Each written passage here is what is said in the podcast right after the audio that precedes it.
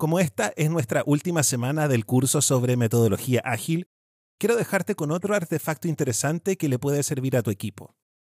Es para estimar el esfuerzo que requiere cada tarea. Como es el equipo el que decide qué trabajo va a realizar durante la carrera corta y así comprometerse, este tiene que decidir cuánto esfuerzo requiere cada tarea. Y eso requiere conversar. Y eso requiere que los callados hablen y que los que controlan la conversación aporten con lo que tengan que aportar. Cuando se planea la semana en Ágil se juega al póker de estimación. Este sirve para llegar a un consenso y se puede aprovechar de sacar buenas ideas del disenso. Para jugar al póker de estimación venden las cartas en Amazon, pero tú te las puedes hacer, solo te lo cuento para que entiendas que esto es algo que se hace. Cada integrante del equipo tiene un set de cartas con los números 1, 2, 3, 5 y 8. Se sientan todos en la mesa con sus cartas como si fueran a jugar póker.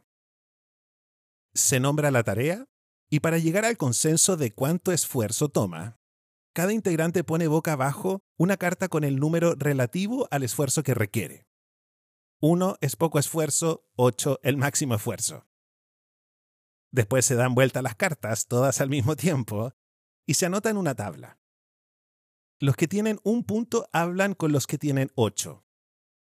Y eso es increíble porque los que creen que es fácil pueden aprender porque es difícil y al revés. Y en esa conversación de, no, esto es fácil porque, y no, esto es difícil porque, se desarman miles de nudos y queda todo ultra fácil. Un equipo con mística aprovecha esto al máximo, así es que úsalo. Soy José Miguel Villouta y si escuchaste algo que cambió tu manera de pensar, pues suscríbete a este podcast Ágil y Jovial que por estos días está disponible únicamente en Anchor y en YouTube.